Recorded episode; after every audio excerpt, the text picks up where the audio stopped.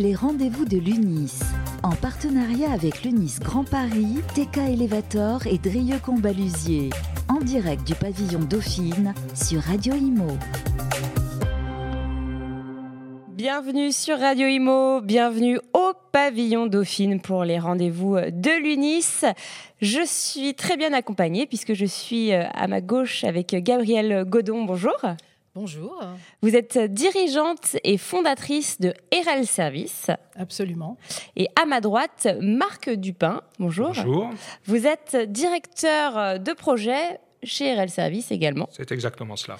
Alors, on va parler de RL Service. Déjà, RL Service créé en 2011, qu'est-ce que c'est? Eh bien, c'est une société euh, de prestation de services euh, euh, qui offre une multitude de, de savoir-faire, mais avant tout qui s'occupe de la propreté, de l'hygiène et des remplacements de gardiens pour les syndics de copropriété. D'où l'association idéale avec l'UNIS. Très bien. Et alors, moi, je suis fascinée par votre parcours. vous en parliez tout à l'heure, du luxe à l'entretien. À l'entretien. Absolument. C'est le pitch.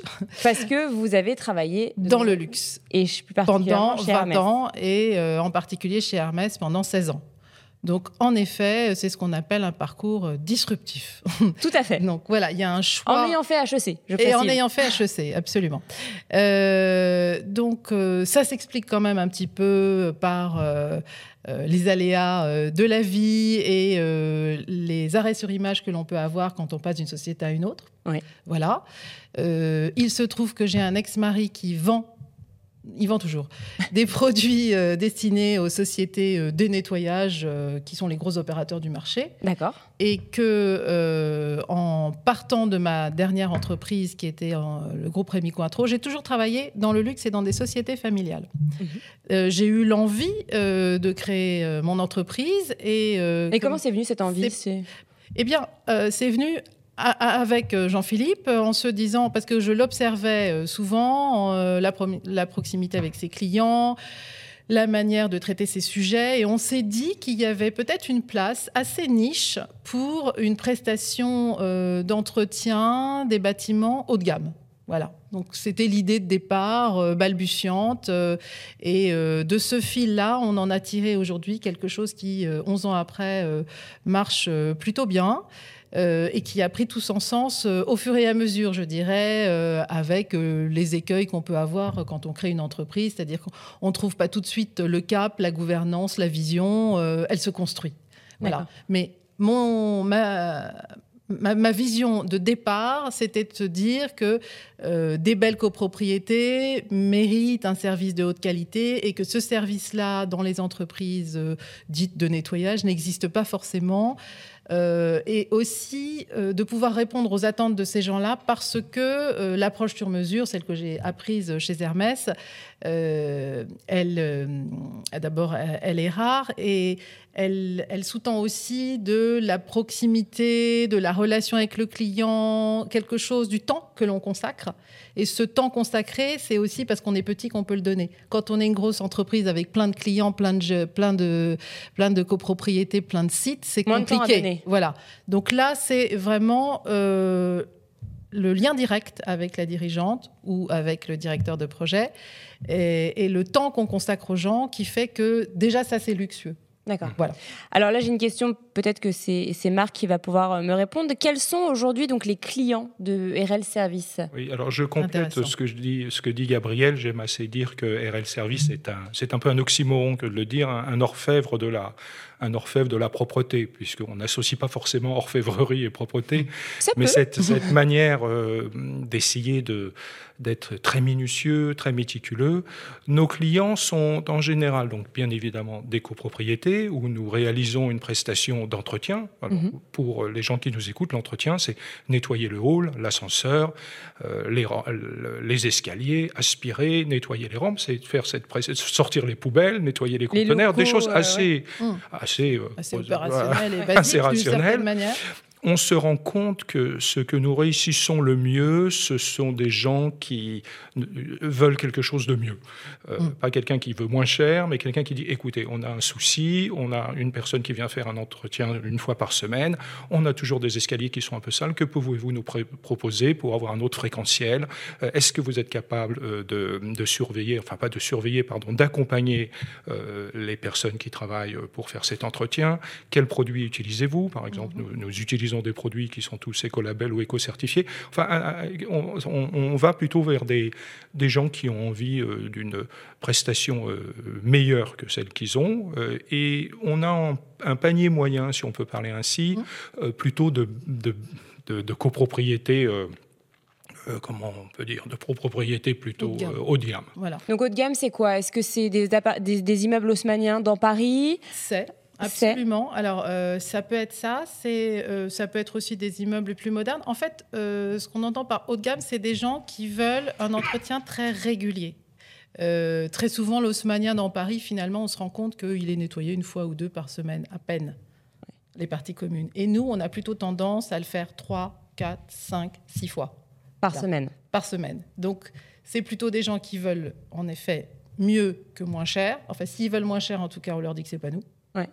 et qui a 16 000. Au moins, c'est clair. Voilà, c'est très clair. Le mission statement, il est très clair. On le dit dès le départ. Alors, c'est là où je disais qu'on a mis un certain temps à y arriver quand même, parce qu'au début, on se cherche un peu quand on est euh, créateur d'entreprise. Il faut combien de temps, justement, pour se trouver? Mm, bah, Je dirais qu'il m'a fallu 6 euh, ans. Sur, Six ans. les, sur les 11. Vous avez testé euh, Oui, on a, en fait, c'est quand on a, on, a testé. au début, c'était des opportunités. Euh, et ensuite, on s'est dit que là où on était le meilleur, c'est quand on était, euh, on rayonnait de la même manière que nos clients. C'est-à-dire que finalement, les problématiques des gens qui ont de, beaux appartements dans de beaux immeubles, moi je l'ai aussi. Euh, Marc l'a aussi. Donc on comprend. Ensuite, on s'est communiqué avec ces gens-là. Parce que quand on a communiqué chez Hermès euh, ou chez Rémi Cointreau, on sait écrire les emails qui vont bien et qui sont transférables au président du conseil syndical, qui lui-même va transférer au conseil syndical et aux autres membres. Donc ça veut dire que cette substitution aux gestionnaires de copro, c'est aussi une facilité pour eux de se dégager de ça et de se dire c'est un partenaire fiable, proactif, réactif, qui sait écrire. Je sais que je ne prends pas de risque si je transfère. Et c'est comme ça qu'on crée le lien avec le client du client. Voilà. Mm. Et, c'est vrai que j'ai un peu rendu hommage à Olivier Safar en disant il m'a donné mon premier immeuble. Il se trouve qu'aujourd'hui, c'est mon meilleur client et qu'on a énormément d'immeubles dans le portefeuille de Safar parce que ceci a fait boule de neige, je dirais. Petit à hein. petit, voilà. ça, ça Donc c'est comme ça que je me suis trouvée pour répondre à votre question. Tout à l'heure, vous parliez aussi de vos valeurs euh, fondatrices, euh, valeurs que je trouve assez fortes, même mhm. euh, très fortes. alors déjà en termes de délai, là vous le disiez, donc des délais assez courts. vous faites très attention à vos collaborateurs aussi. Oui, oui. C'est important pour vous? C'est très important. Je dirais que c'est aussi important que les clients et c'est probablement un secteur où ils sont parfois un peu oubliés ou voire peut-être enfin, euh, les invisibles, ils ont été appelés comme ça pendant la crise du Covid, les invisibles qui ont été rendus visibles, vous savez, les agents de propreté qui étaient euh, en seconde ligne et que tout à coup on mettait en avant. Ben, chez nous, ils n'ont jamais été invisibles parce qu'ils ont toujours été valorisés et que pour moi, c'est essentiel de les traiter bien parce que je crois à cette symétrie des attentions et à la, à la convergence de, du fait de, privilégier le capital humain qui fait la performance de, de la prestation. Parce qu'avant tout, je te laisse dire l'adage que nous aimons. La, qualité... La, qualité, des prestations restera toujours une, une histoire euh, de femmes et d'hommes. Euh, il faut reconnaître que c'est un, un métier qui n'est, ce métier de l'entretien n'est pas facile. Euh, vous êtes dans des escaliers où il peut y avoir des courants d'air, il peut faire un peu froid. Enfin, on peut c'est, on peut, donc il faut, euh, euh, quand on s'en rend compte, il faut essayer de faire que les, nos collaborateurs fassent ce travail dans les meilleures conditions mm. possibles, que ce soit l'équipement que nous fournissons, les formations que nous, nous, nous, leur demandons de suivre pour l'ergonomie, la qualité des produits.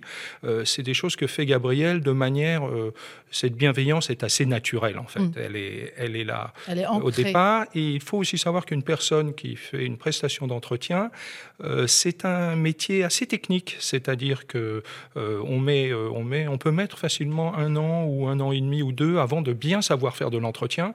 Et nous avons un intérêt tout à fait, un intérêt à ce que les personnes se sentent bien dans cette entreprise pour qu'ils restent, qu'ils restent dans l'entreprise et persévèrent.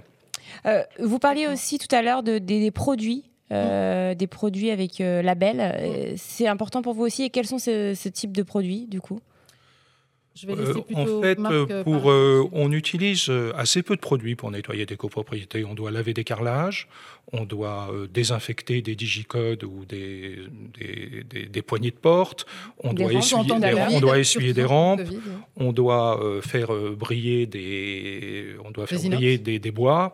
et, finalement, on se rend compte que nous nous sommes intéressés à, cette partie écologique des produits. Déjà il y a plus de il y a un certain il a été assez facile de transposer tout dans des produits en écolabel, c'est-à-dire qui sont qui ont une un impact sur l'environnement euh, plus faible. Et ce que nous n'avons pas encore bien réussi à éviter, c'était les produits pour faire briller les, les, laitons et les cuivres. Euh, où on, bon, mais ça reste très marginal par rapport au reste. Alors, je, je m'en suis rendu compte moi-même euh, pour mon utilisation personnelle. C'est difficile de trouver des, des produits bio et pour, pour ce genre de choses. Hein. Il y a très peu de marques déjà qui font ce type de produits. Il faut que ça soit quand même efficace et mm. on peut regarder toutes les les, recettes de grand-mère avec de l'oignon, euh, du vinaigre blanc. Mais là, c'est la chose que nous n'avons pas pu remplacer. Mais pour le reste, euh, on est, nous sommes tout à fait à l'aise pour euh, revendiquer quelque chose de tout à fait écologique. Nous avons aussi, on parle... Ça nous paraît important pour la santé de, nos, collaborateurs, et la santé des, usagers. Hein, voilà. Et ça, a pris beaucoup d'ampleur et de sens pendant le Covid. Nous, avons, nous avons beaucoup travaillé sur les emballages. Par exemple, utiliser des produits dans des emballages plus petits que nous diluons et nous récupérons les emballages. Mm. Euh, il y a des, des, choses qui ont été faites. Ça n'a pas été la partie la plus, la plus, la plus difficile pour cette entreprise pour avoir une, une, une, démarche et une, certification RSE, euh, vers laquelle nous nous engageons. C'est un peu dans l'air du temps. Oui, oui, oui. Du coup, j'imagine que c'est En fait, on a verbalisé et on a réalisé euh, à travers une formation dont on a bénéficié l'année dernière avec la FEP, dont je suis devenue donc euh, administratrice, que euh, on faisait un peu comme Monsieur Jourdain qui fait de la prose sans le savoir, de la RSE sans le savoir. Voilà, mais on le savait parce que nos valeurs, elles sont celles de la RSE, c'est-à-dire être engagé pour les gens, les aider, leur faciliter euh, les conditions de travail, pouvoir leur faire des prêts à taux zéro quand ils en ont besoin parce qu'ils vont acheter un appartement et qu'ils n'ont pas l'argent pour le notaire, ce genre de choses hmm. qui sont quand même extrêmement engagées pour une patronne de PME. Et en, formalisant tout ceci, qui est plus compliqué, il faut des listes de preuves, des indicateurs et tout, on s'est rendu compte que c'était ça aussi la RSE pour les PME, bien sûr. On n'est pas en train de parler de grands groupes du CAC 40. Donc, euh, on a été audité la semaine dernière à l'issue de tout, ce processus et on va probablement s'engager, euh, enfin, arriver à la certification. Euh, qu'on appelle de nos voeux et qui est déjà très très bien partie, donc du label engagé RSE par l'AFNOR. D'accord. Voilà. Donc c'est ça aussi qui prouve à chaque étape, si vous voulez, de croissance, la qualité et qui hmm. nous rapproche finalement de mon ADN de départ, parce que je m'en suis jamais départie de cet ADN du luxe. oui, on sent que ça vous tient comme ça que ça, ça, s'est injecté dans, dans, la société. C'est en cela qu'elle est singulière. Et c'est aussi dans, dans, dans, votre euh, phrase grandir plutôt que grossir. C'est ce que. Oui, c'est. C'est une, phrase, de Monsieur Dumas. C'est une phrase de Jean-Louis Dumas, Hermès, que, que j'aime bien parce que on n'est pas. Euh, moi, ma, volonté n'est pas d'être dans un dimensionnel où tout à coup je vais me retrouver avec 500 collaborateurs, euh, c'est vraiment 2000 copros, qualité. Voilà, donc on, on pense mais quand grandir même tout de même. Grandir tout de même parce que c'est important. Puis on a, on a énormément grandi. Euh, finalement, on est parti de zéro. Bien sûr. Donc là, on, voilà, on tangente le million d'euros. bah, c'est beaucoup. Dans ce métier-là, c'est C'est même très important. Notre panier moyen est très élevé. Là, ça, ça reprend la valeur des choses dont on parlait.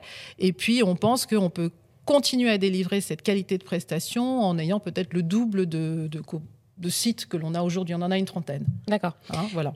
Et pour finir, alors, euh, vous êtes partenaire euh, de l'UNIS depuis, depuis, 2021. Voilà, c'est ça. On est devenu partenaire de l'ENIS au 1er janvier 2021, donc ça fait qu'un an. Et pourquoi ce choix du coup? Eh ben, c'est un choix naturel. Euh, c'est un choix qui m'avait déjà été euh, un peu recommandé, suggéré plutôt par Olivier Safar, donc avec mhm. laquelle euh, je suis Votre premier client. le premier client des syndics et qui est en plus vice-président de l'UNIS, enfin donc qui est très engagé dans ce dans ce syndicat. Mais à l'époque, j'avais pas les moyens parce que c'est relativement cher de ben, voilà, une petite entreprise. J'étais une petite entreprise. Aujourd'hui, d'abord, non seulement euh, les moyens sont là, mais surtout, le grandir plutôt que grossir, il va se faire avec ces partenaires-là, parce que je les ai identifiés comme étant ceux qui partagent nos valeurs. Et là, depuis un an, vous avez vu que ça vous servait justement pour Eh bien, tout à fait, absolument. Donc, euh, on en a suffisamment pour que tu t'engages. Je me suis engagée sur trois ans. D'accord. Voilà. Donc, euh, il y a cette volonté, c'est vraiment du win-win, hein, gagnant-gagnant quand on traduit. Mais de Safar, on est passé à euh, euh, le cabinet de Gueldre, euh, André Griffaton, Montfort et Bon. Tout ça, ce sont des gens, Atrium aussi, des gens chez qui maintenant on est rentré. Alors, de manière un peu confidentielle encore, hein, mais à, qui on, chez qui on, déploie toute cette stratégie, à qui on explique cela. Et comme ils ont ces valeurs-là, que ce sont aussi des sociétés familiales et qui recherchent plutôt du mieux, et parfois ils ont été déçus, eh bien, on, arrive en leur prouvant, euh, par des petits tests, euh, remplacement de gardiens ou ce genre de choses, sur lesquels on fait vraiment des castings très précis, qu'on est capable de remplir les cahiers des charges. Et après, euh, il faut tirer le fil. Et je pense que c'est, je dis souvent à Marc, c'est le meilleur investissement que j'ai fait. Eh bien, super. Voilà. Merci beaucoup, euh, Gabrielle Godon. Je rappelle que vous êtes dirigeante et fondatrice de RL Service. Merci à vous. Et merci, Marc Dupin, donc euh, directeur de projet chez RL Service. Merci. Les rendez-vous de l'UNIS. En partenariat avec l'UNIS Grand Paris, TK Elevator et Drieux Combalusier. En direct du pavillon Dauphine sur Radio Imo.